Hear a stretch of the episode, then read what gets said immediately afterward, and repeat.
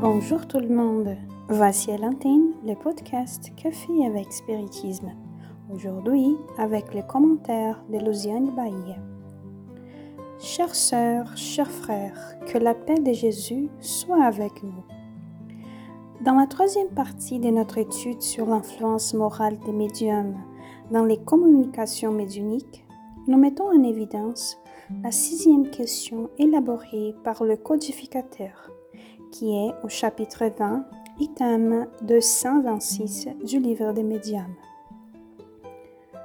La question dit, puisque les qualités morales du médium éloignent les esprits imparfaits, comment se fait-il qu'un médium doué des bonnes qualités transmette des réponses fausses ou grossières? Les esprits répondent. Connais-tu le repli de son âme. D'ailleurs, sans être vicieux, il peut être léger et frivole. Et puis, quelquefois, aussi, il a besoin d'une leçon, afin qu'il se tienne en garde.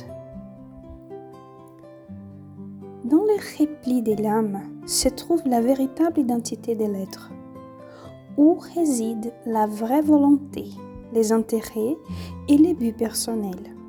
C'est précisément pour cette raison que le bienfaiteur souligne un aspect très important à propos de la vigilance, c'est tenir en garde.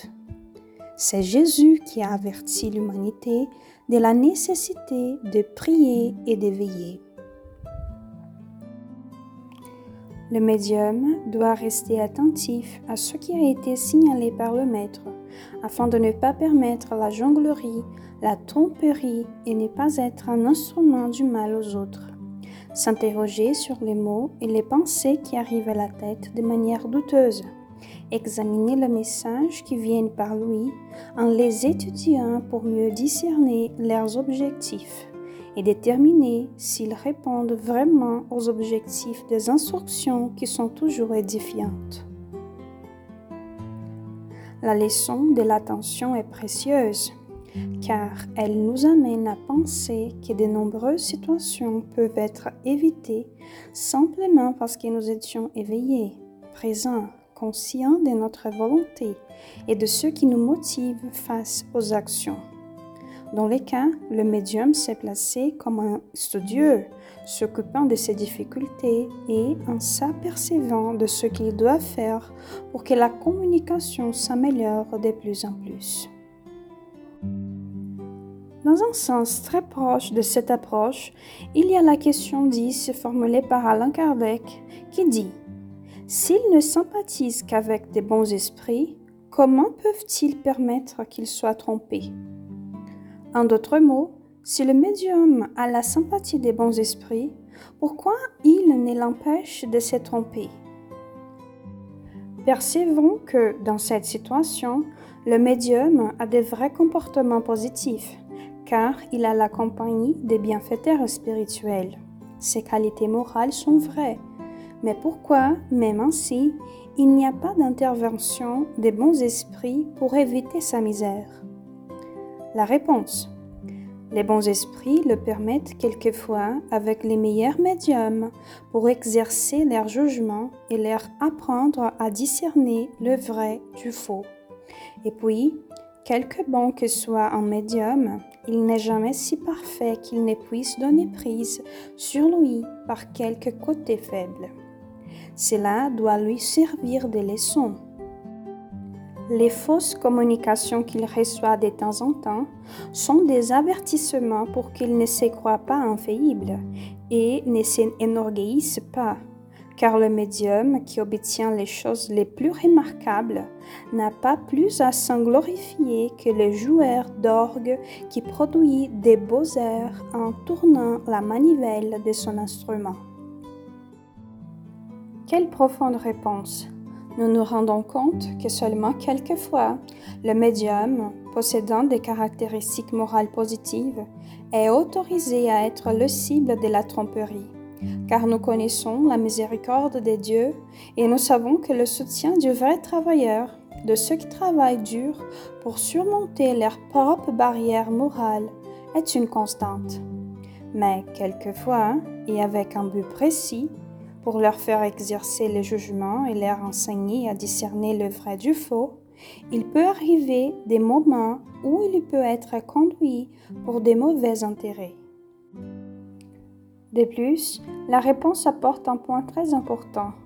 Quelque bon que soit un médium, il n'est jamais si parfait qu'il ne puisse donner prise sur lui par quelque côté faible. Les plus grands bourreaux résident dans les défections de l'être lui-même. Les fragilités humaines abritent des prédispositions aux fautes. Devant l'imperfection, la possibilité d'un malentendu.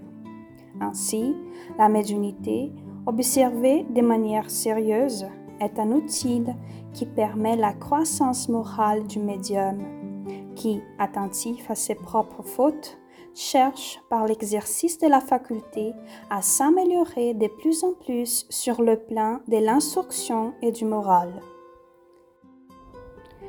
Et pourquoi les esprits supérieurs permettent-ils que des personnes douées d'une grande puissance comme des médiums et qui pourraient faire beaucoup de bien soient les instruments de l'erreur?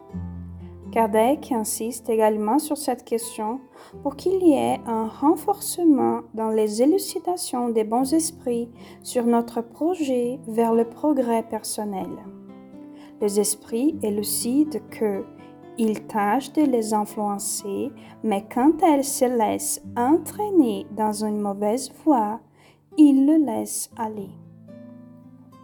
Le bienfaiteur respecte notre libre arbitre. Comme nous l'avons vu dans l'étude passée sur l'identité des esprits, l'une des caractéristiques des bons esprits est le respect des lois de Dieu, que ce soit dans des aspects mineurs ou majeurs. Ils ne violent jamais la liberté des autres. Et quand leurs inspirations ne sont pas reçues, quand les hommes veulent suivre un chemin différent de ce qui est proposé pour la croissance et l'amélioration, ils le respectent, ils le laissent suivre ce qu'ils veulent. Ainsi, mes frères, nous notons le combien l'étude avec dévouement et persévérance de la faculté médiunique, à la fois au sens large en connaissant ses principes et ses instructions, et en particulier avec chaque médium, est d'une importance primordiale parce que les objectifs de l'illumination de la conscience, de l'amélioration morale et de la consolation pour l'humanité peuvent être suivis et respectés par ceux qui ont le but de bien servir Jésus. Dans notre prochaine rencontre, nous terminerons nos réflexions sur la moralité des médiums avec les dernières questions de notre codificateur au luminaire spirituel. Avec une immense gratitude dans le cœur, je vous embrasse et rendez-vous au prochain podcast Café avec Spiritisme.